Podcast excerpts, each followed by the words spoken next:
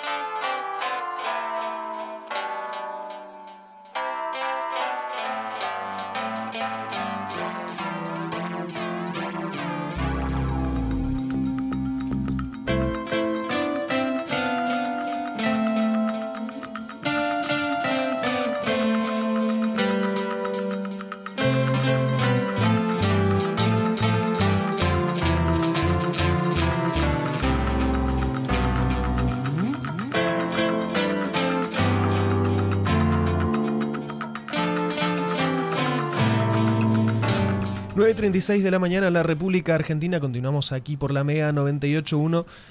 Tenemos el placer ahora de estar en comunicación telefónica con, eh, con alguien. Ya enseguida voy a adelantar el nombre. ¿Por qué? Porque sucedió algo este fin de semana y es que se transmitió el, por primera vez en la televisión pública y también en Deporte B, que es el canal público de deportes, el, eh, se realizó la primera transmisión de un partido de fútbol femenino y fue relatado por tres periodistas deportivas. Ellas son eh, Melu Kaller, Ayelen Pujol y con quien ahora tenemos el gusto de hablar y de saludar, Natalia Maderna. Muy buenos días, Natalia, gracias por atendernos. Te saludamos Pato, Iván y Diego. ¿Cómo estás? ¿Cómo andan, chiques? Buen día, ¿cómo están? Bien, ¿vos? Muy bien, muy bien. Acá buscando un partido mientras hablo con ustedes para, para preparar para el fin de semana. Así que muy bien, muy bien, ya en sintonía. Gracias, gracias por atendernos. Te, te interrumpimos trabajando entonces. Bueno, de eso se trata un poco. Vieron que los periodistas medio que no dejamos de trabajar un poco y de eso se trata. Pero bien, bien, no hay, problema. ¿Por qué es un, un, hecho histórico, un hito al menos para la, la, televisión argentina y el periodismo deportivo esta transmisión que ocurrió el domingo? Y es histórico porque fue la primera vez. Uh -huh. Primero y principal por eso, digamos, ¿no? Eh, hablaba también con, con otros colegas y, y decíamos, ¿no? ¿Por, qué tantas veces decir la palabra histórico? Uh -huh. eh, y bueno, porque me parece que está bueno también concientizar por qué decimos histórico. Yo me, me, escucho con eco, ¿ustedes me escuchan bien? Sí, sí, perfecto. Bien. Perfecto. Eh, no, entonces digo, lo que tiene que ver con histórico es algo trascendental y, y, que viene a, a romper ese paradigma de una de las luchas eh, que, que, tanto venimos militando, ¿no? Mm. Desde el, el, 3 de junio del 2015 para acá, desde el primer grito de Ni Una Menos, me parece que la, las militancias feministas futboleras también han sabido construir sus espacios dentro del movimiento popular de mujeres y, y digamos, dentro de esa militancia en el territorio, también el fútbol empezó a, a hacerse su espacio, ¿no?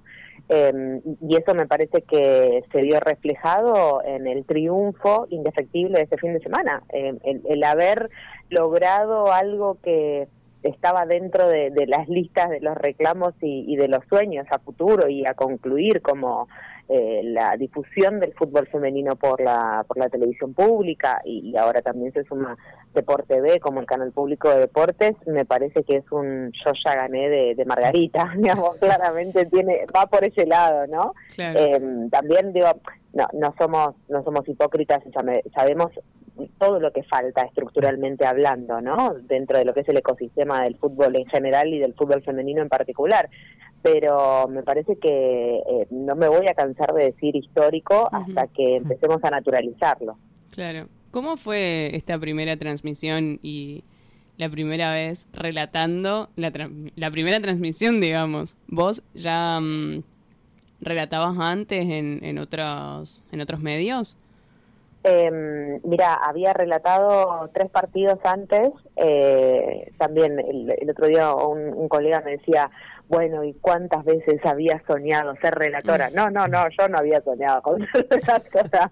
Eh, no, no estaba dentro de, de mis sueños eh, ser relatora, pero me parece que va un poco de la mano también con esto que veníamos hablando, ¿no? Como bueno, si tanto militaste esto, ahora se te cargo de que se te siente realidad y vení con el cuerpo, hermana, ¿no? Como, a la militas, pero cuando llega el momento, la, la mirás en, sentada en el sillón. Sí, me encantaría estar sentada en casa mirándolo desde el sillón. Este, pero me parece, digo, en cuanto a, a tu pregunta, Pato, es a ver, eh, fue mucha responsabilidad. Ayer hablaba con unas amigas y, les decía como que mm, fueron dos partidos y, todavía no logro eh, disfrutarlo. Termina el partido y me quedo tipo dándome latigazos, me confundí, dije mal un nombre, esa jugada la describí mal, no grité bien un gol, ¿no? Como que me empiezan a pasar esas cosas. Eh, está marido al aire, por eso yo capaz escuchan que, que, que habla también. De última, después lo sumamos a la nota.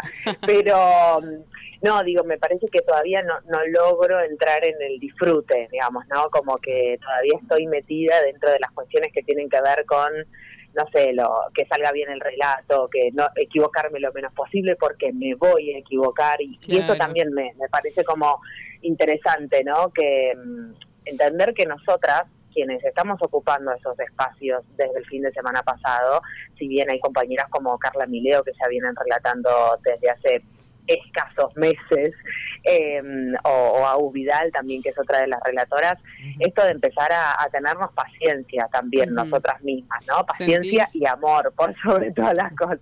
Claro, sentís como que tenés más presión que por ahí, viste que, que muchas veces... Em, vemos también cómo lo hacen los hombres y decimos, no, ellos no deben sentir tanta presión o si se confunden como no pasa nada y a lo mejor las mujeres sentimos que tenemos que estar más preparadas, por así decirlo. Todo el tiempo, todo el eh, tiempo, Pato, pero te pasa a vos adentro del estudio y, le pasa, eh, no sé, a tu vieja cuando tiene que salir a laburar y le pasa a la seño de mi hija en el jardín, digamos. Las mujeres todo el tiempo tenemos que estar demostrando que estamos sobrecapacitadas para, y, por eso hago el ejemplo de, las cuestiones en general, pero si nos metemos en lo que es el fútbol en particular, aún más, porque todo el tiempo estamos rindiendo examen a esos varones que por el solo hecho de ser varones están autorizados a decir cualquier barbaridad del fútbol, ¿no? Porque me parece que eso también está bueno que empiece a pasar, digamos, a medida que vamos logrando a los codazos, con esfuerzo, con militancia, con sudor y lágrimas, ocupar estos espacios, también está bueno y por eso la responsabilidad y el peso, ¿no? De tener un micrófono, de estar relatando a las pibas y, de entender que como relatora y entre comillas, porque yo todavía no me autopercibo relatora, pero voy en ese camino, em, usar bien el micrófono. Eh, y, lo digo en el sentido más general. Nos va a tocar relatar mañana eh, Comunicaciones Villa San Carlos con, con Melu con, y con otras compañeras. Y mañana es 21 de agosto y mañana es el Día de la Futbolista. Entonces digo, nosotras también tenemos la responsabilidad mañana, cuando tengamos el micrófono, de explicar por qué un 21 de agosto, desde noviembre del año pasado, es el Día de la Futbolista para toda la República Argentina. Entonces, digo, eh, quizás los chabones también tienen tan naturalizado ocupar ciertos espacios que ya ni se ocupan ni se preocupan. Eh, y está buenísimo. Ojalá nosotras también nos pase de acá un tiempo de ocupar esos espacios y hacerlos con naturalidad porque también podemos. Bueno, nosotras estamos en este momento, me parece, eh, en un, no te digo en un momento de prueba, quizás sí en lo personal, pero en, socialmente es un triunfo. Y, yo lo que siempre digo eh, desde hace un par de semanas es, espero estar a la altura, digamos, eh, y, me estoy formando para eso y estudio para eso, pero también soy consciente de que estamos aprendiendo en el camino, digamos, ¿no? Estamos aprendiendo al aire y eso también tiene sus pros y sus contras, digamos, ¿no? Natalia, te quiero consultar algo justamente sobre la naturalización de los espacios. ¿Te parece que haya una correlación entre la profesionalización de la participación de mujeres en deportes y lo que cubre el periodismo deportivo? Porque te, cuento un, caso particular. En el diario en el que trabajo suelo mirar las páginas de, de deporte, la sección deporte. Y el porcentaje de representación, al menos estético, de fotos de mujeres y también de las notas es muy, pero muy bajo. Eh, entonces hay como o sea, se cubre poco el, el deporte femenino porque hay poca profesionalización o simplemente no se le da el interés o, no se le da el espacio. Mira, me hiciste acordar de algo. Eh, imagino que ustedes sabrán quién es Matías Canillán. Eh, Matías Canillán es un, relator que forma parte del equipo de relatores de, Víctor Hugo.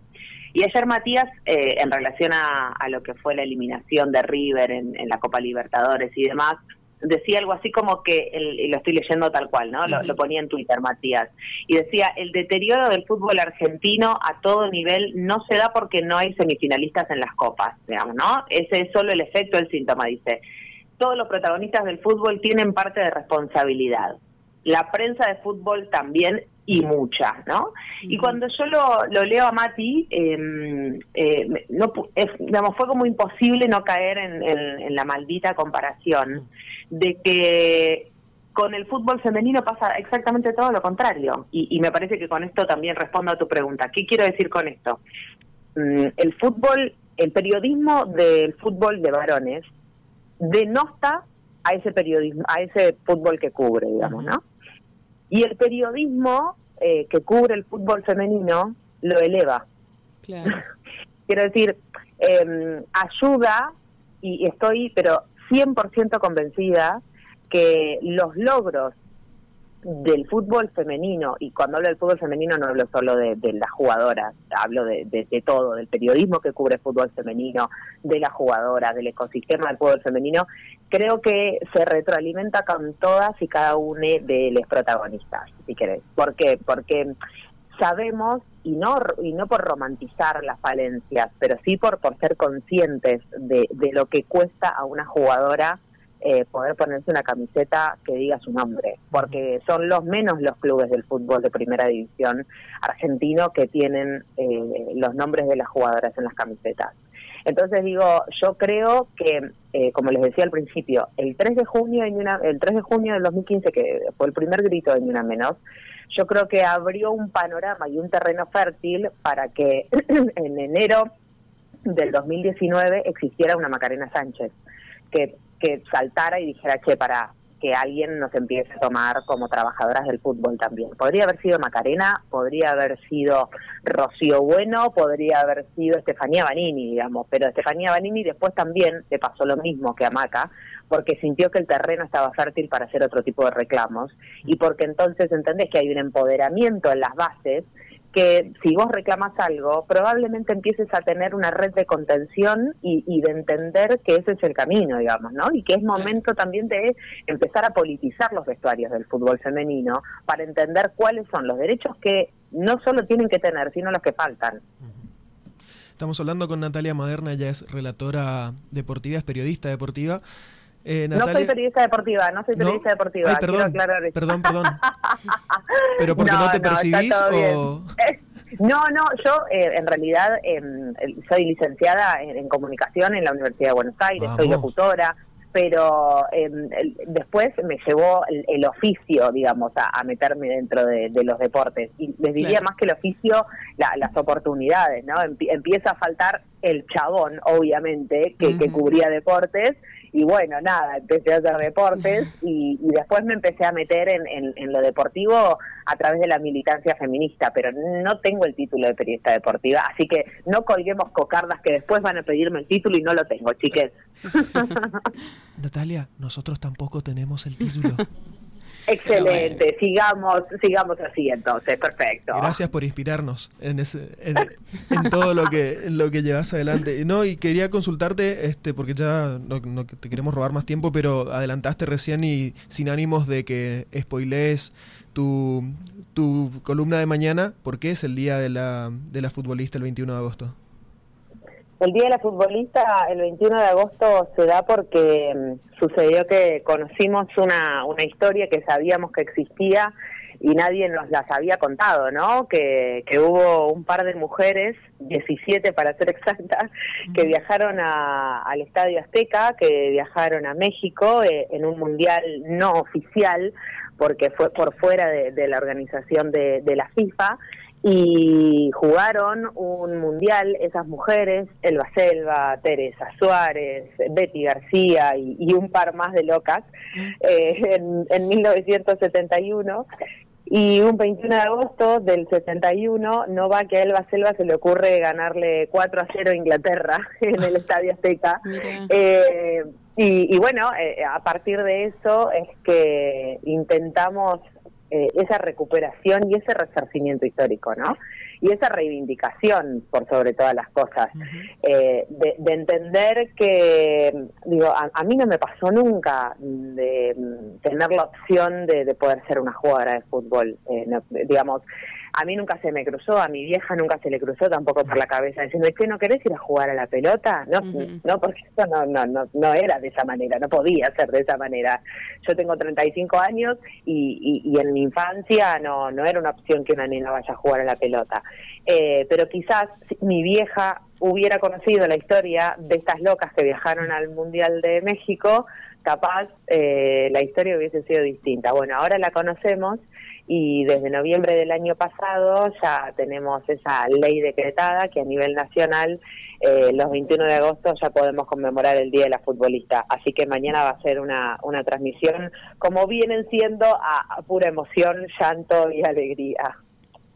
Natalia, muchísimas gracias por, por atendernos hoy y bueno, éxitos a, a seguirte y a seguir a, a todo lo que está sucediendo Gracias a personas como ustedes, justamente. Mañana, mm, ¿a qué hora es la transmisión? Y, si podemos escucharte por la... sí, claro. Eh, mañana eh, es a las eh, 11 de la mañana, creo. No, no me acuerdo. No, mañana es a la 1 em, y hacemos eh, como, eh, paren que lo tengo acá, hacemos como Villa San Carlos, mañana Comunicaciones Villa San Carlos, y el lunes hacemos Platense Guayurquiza, Así que vamos a ver que vienen de, ganar las calamares, a ver si le seguimos dando suerte. Yo creo que si vuelve a ganar el calamar el lunes, bueno, claramente van a tener que poner el billete necesario para que sigamos cubriéndola, ¿no? Porque si les empezamos a dar, si empezamos a, a, generarnos como cábala, bueno, eh, chicos, eso se tiene que pagar, claramente. Me parece muy bien. Así que bueno, veremos, veremos, pero, pero muy contentas también, eh, y cierro con esto y yo no les robo más tiempo a ustedes, de, de enfatizar en que el, el fútbol femenino no solo está haciendo sino que está siendo contado por todas mujeres, ¿no? Y, eso me parece que también es otro de, los triunfos que veníamos hablando, digo, que sea relatado, comentado, que haya campo de juego y encima por mujeres idóneas en la materia, que vienen siguiendo el fútbol femenino hace muchísimos años, me parece que ese es esa es eh, la, cuota de, felicidad, de orgullo y, de emoción, ¿no? Porque uno puede a veces militar las causas y, antes nos reíamos y decíamos, me encantaría estar en casa. No, yo, yo estoy obviamente orgullosa de, poder formar parte. Eso también tiene sus costos de responsabilidad, pero que sean mujer, que sean todas mujeres y que la apuesta, ¿no? Y que la decisión política sea de poner a, a mujeres a relatar, a mujeres a comentar, a mujeres a hacer campo de juego, me parece que va por ahí, porque cuántas veces decimos que son situaciones que no pasan porque hay chabones en los puestos de, poder que deciden que el fútbol femenino sea contado por varones. Bueno, la decisión hoy es que el fútbol femenino no solo sea contado por mujeres, sino por mujeres que vienen y venimos siguiendo el fútbol eh, hace muchos años. Y eso me parece que también es un asterisco interesante a tener en cuenta. Gracias, Natalia. Te mandamos un abrazo grande. Beso. Beso. Cuídense, buen fin de. Igualmente.